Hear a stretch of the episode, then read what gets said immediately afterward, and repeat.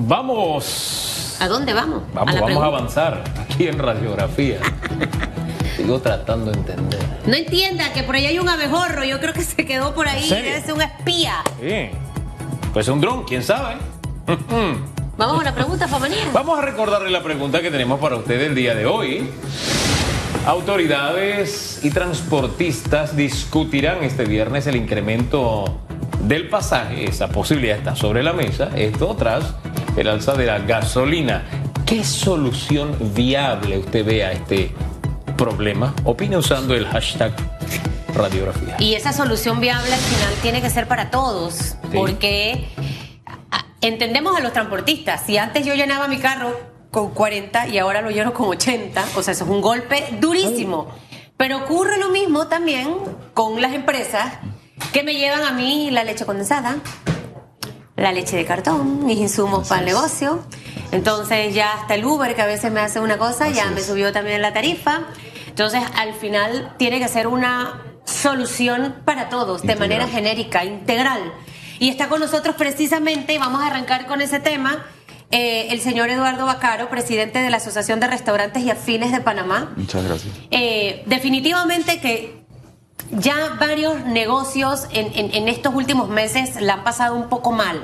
Y con el tema del aumento de la gasolina, ¿qué ocurre? Que el panameño dice lo que había para salir a comer, lo que había para, para ir a, despejarse un poquito, no me alcanza porque la gasolina subió. Hasta los carros más chiquitos ya están echando más gasolina.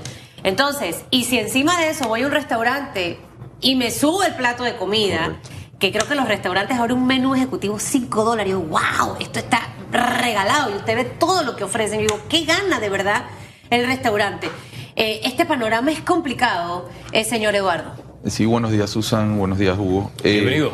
Definitivamente que es complicado porque venimos ya de más de dos años de pandemia.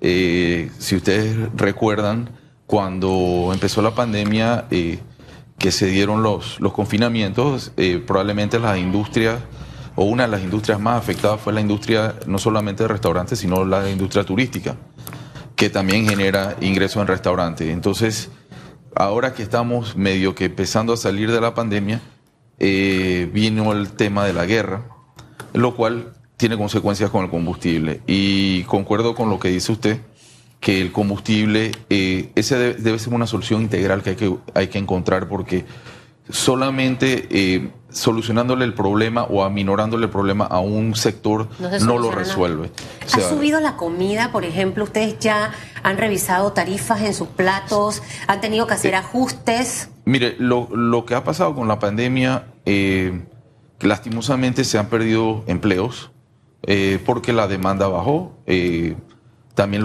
las restricciones, los aforos a 50%.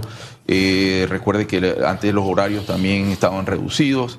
Entonces, eh, los, los dueños de restaurantes, al igual que probablemente la mayoría de los negocios, aprendieron a vivir con menos personal, con horarios más recortados y también siendo un poquito más eficientes. Hoy en día se, se- se maneja mucho mejor el tema de los costos, el tema de los gastos, pero eso repercute, como mencionó usted, en, en la emple- empleomanía y también en la demanda.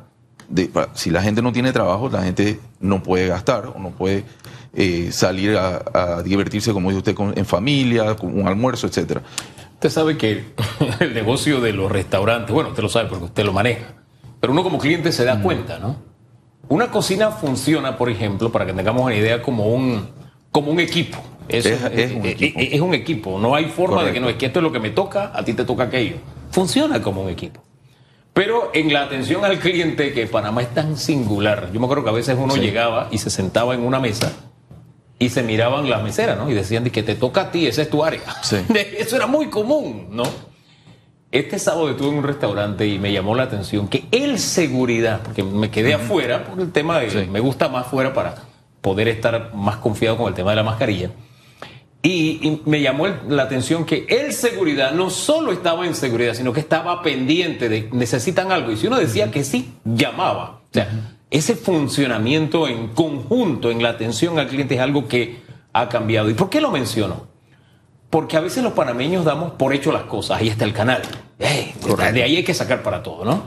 Y en el tema servicios, no necesariamente Panamá es el país que en el tema de restaurante atiende mejor a la gente. Es más, cuando uno notaba, venía una venezolana y te atendía de una manera wow, o una colombiana y te atendía de una manera wow. No necesariamente todos los panameños tenían esa misma calidad de atención.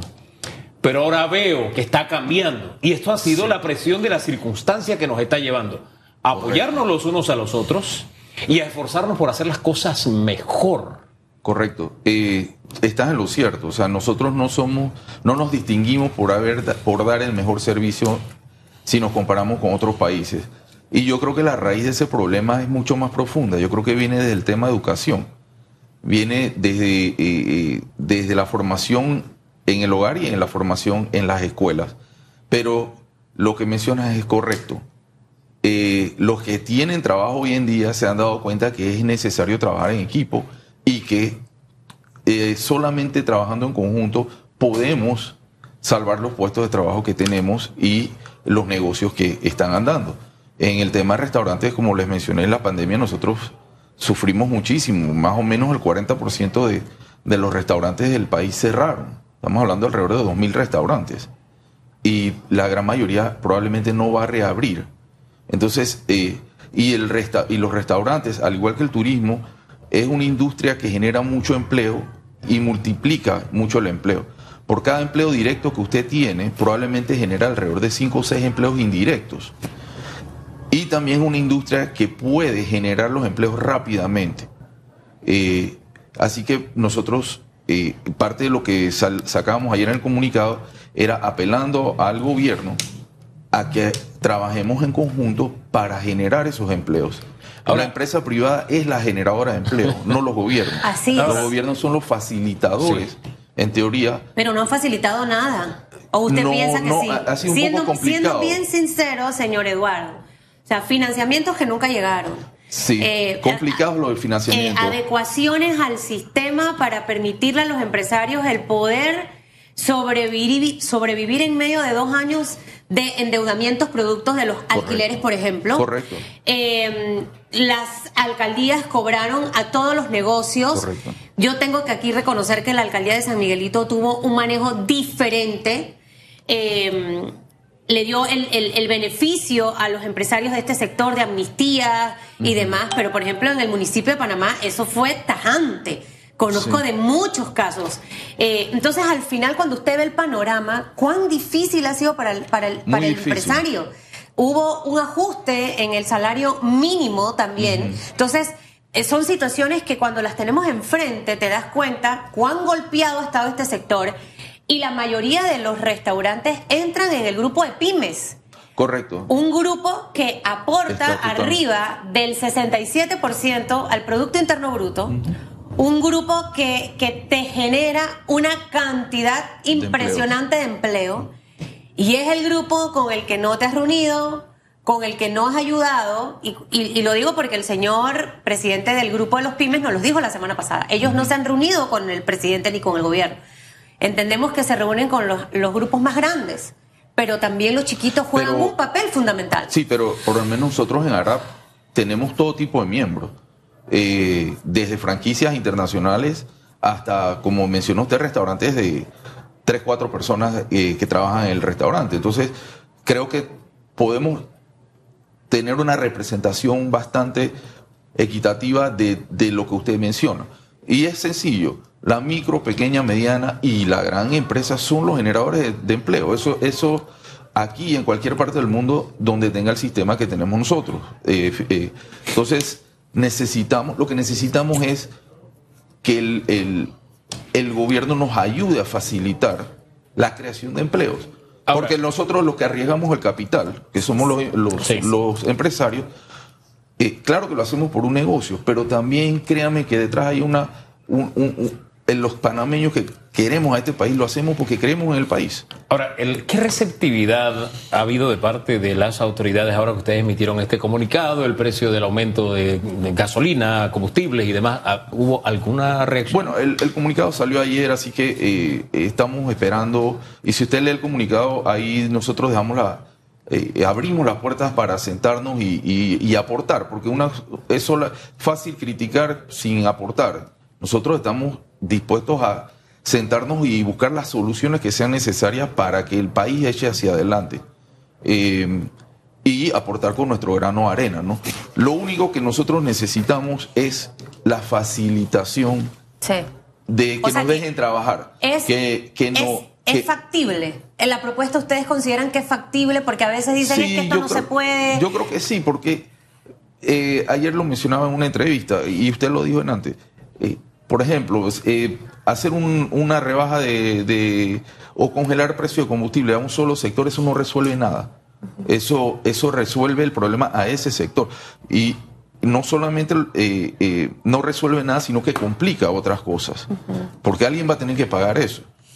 Entonces, y creemos que el, país tiene suficientes recursos para poder hacerle frente a esto. Esta propuesta, o sea, ¿cómo, cómo se aplicaría y cómo funcionaría para, para que sea más integral? Bueno, nosotros, a largo plazo, nosotros pensamos que se debería eh, crear algún tipo de fondo o bono que vaya, que se vaya creando un fondo de ahorro para situaciones como esta y donde se pueda utilizar para situaciones de emergencia y en temas que, que que afecten a todo el mundo por igual, como el tema del combustible. Eh, a corto plazo pensamos que habría que analizar el tema de, eh, del impuesto al combustible, eh, quizás hacer una rebaja temporal. sé que me van a decir que hay que buscar una renta sustitutiva, pero yo creo que el Estado tiene suficientes recursos para poder reemplazar esa renta si se aprieta un poquito el pantalón y realmente buscan algo de austeridad. Yo creo que eh, eh, los recursos están allí. La renta sustitutiva sería que el gobierno o el Estado entrara en un periodo de austeridad. Eh, bueno, no, no sería, no podría decir que es una renta sustitutiva, pero creo que el lo que se dejaría de percibir se puede reemplazar con austeridad. Yo creo que hay suficientes renglones en el presupuesto del Estado para poder reemplazar ese ingreso que se dejaría, de percibir. Eh, el tema legal, no soy abogado, eso lo manejarían los, los abogados, pero creo que cuando hay, hay voluntad, las cosas se pueden conseguir. ¿Qué otra iniciativa eh, estaría dentro del paquete sumada a esta que usted acaba de plantear? Porque esto no es lo único que se necesita en este momento. Por ejemplo, acabamos de entrevistar al presidente de Expocomer eh, de estas tres ferias importantes que se van a desarrollar y que al final es básicamente lo que necesitamos hacer, lograr que el centro de convenciones de Amador esté repleto de actividades que así como cuando tú vas a Tlapa a buscar una fecha y que no hay, bueno, eso exactamente tiene que ocurrir con el centro de convenciones, que salgamos a vender Panamá y que podamos traer todos esos turistas.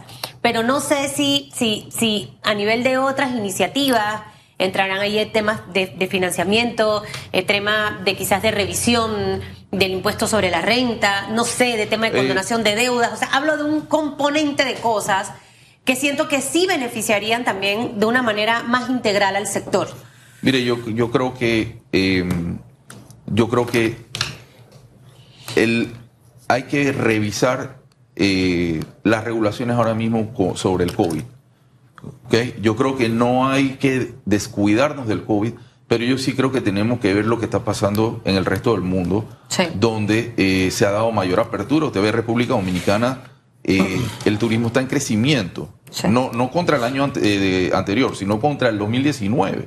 Entonces, ¿por qué? Porque ese es, su, ese es su, su generador de ingresos principal. Y creo que con las tres vacunas, con, con ser cautos y precavidos en nuestro manejo diario, yo creo que el país se puede abrir para empezar a que se genere el turismo que se tiene que generar. Los restaurantes estamos en una situación complicada, pero los hoteles también. Están en una situación realmente crítica. Eh, y usted está hablando de inversiones millonarias que difícilmente usted puede seguir pagando, como mencionó, hipotecas, préstamos, etcétera, etcétera, indefinidamente. Fíjese que hace unos días alguien me hizo un comentario porque bueno, en los últimos seis meses hemos tenido la oportunidad de hacer algunos viajes y me decían, ella está viajando mucho. Yo le digo, oye, es que viajar resulta más barato. Ir a Miami, ir a Nueva York, parece mentira. Nos resulta más barato que ir a Bocas del Toro y a veces ir a Chiriquí, ir a Colombia. Y no solamente el viaje. Hace unos días, en Madrid, me sorprendía el pago de una factura. Yo decía, wow, yo con esto, ¿cuántas veces voy a comer en Panamá? Entonces, en algún momento los servicios en Panamá han entrado en ese estudio de que usted va a Costa Rica, va a Colombia, va a Dominicana, va a donde sea, come más barato que en los restaurantes de Panamá, que están por la...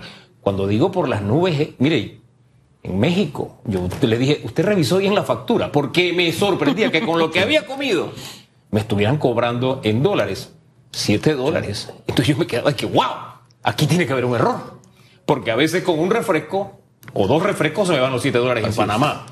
¿Qué es lo que pasa con este sector que es tan caro en Panamá? Yo creo que es una, es una cadena de... Eh, acuérdate que eh, la, primero usamos el dólar, lo cual es una, una moneda dura. Eh, México, tú puedes devaluar la moneda, etcétera, ¿no?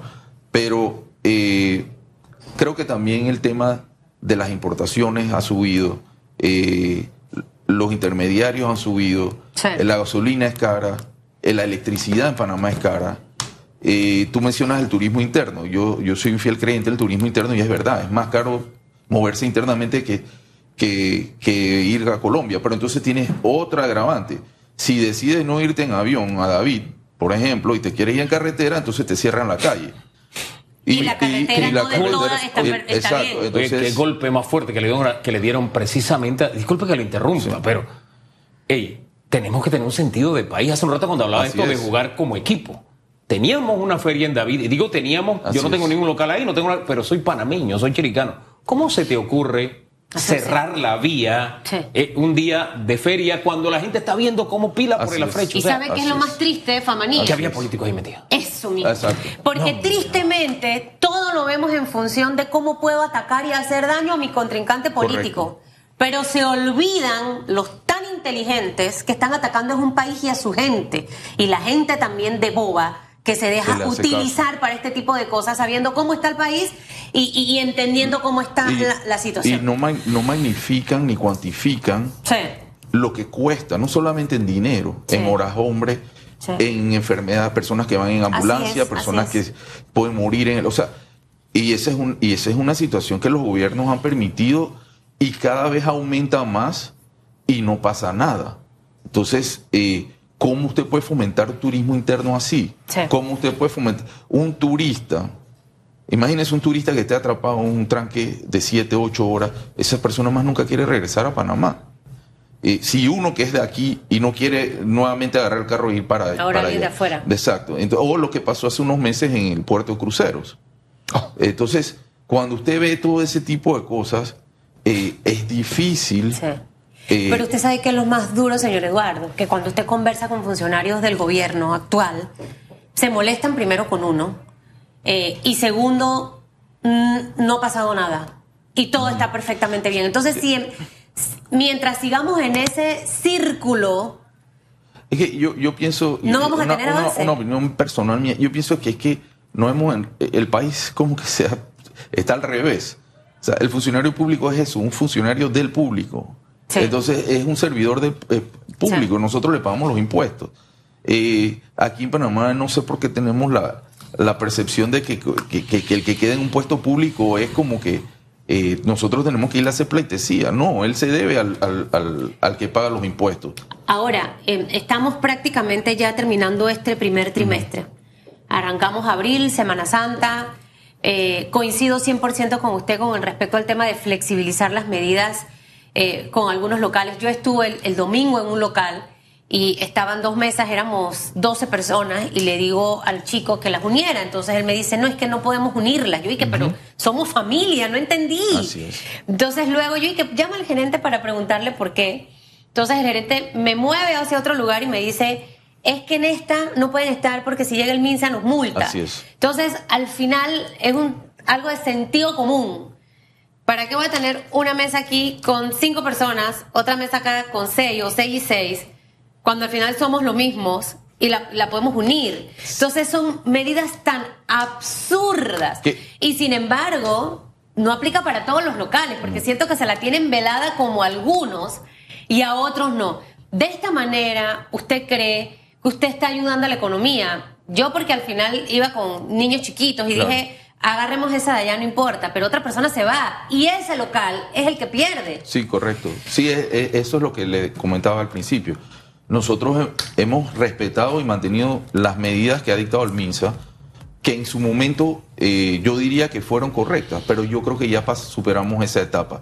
Y cada mesa que no se pueda utilizar o cada eh, silla que se deje de usar es una venta menos, es que se multiplica en un empleo menos, una compra menos a un proveedor, etcétera. Es una cadena. Entonces, sí, nosotros pensamos que hay que flexibilizar las medidas, pero responsablemente.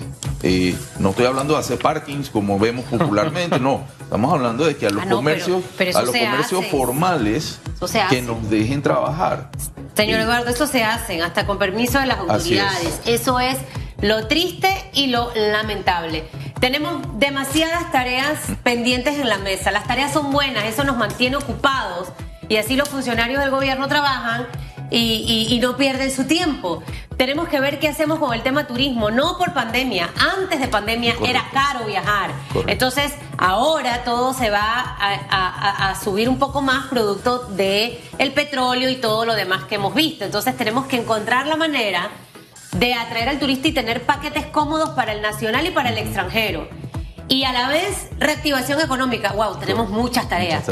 Pero hay que ponerse a trabajar y estar optimistas. Ojalá que revisen el tema de la flexibilización para los restaurantes y bares. Ya eso tiene que cambiar, tiene que cambiar. Y ojalá que escuchen el tema del combustible, porque eso nos va a ayudar a todos, absolutamente a todos. Don Eduardo, gracias por haber estado en Radiografía. Que tenga buen día. Gracias.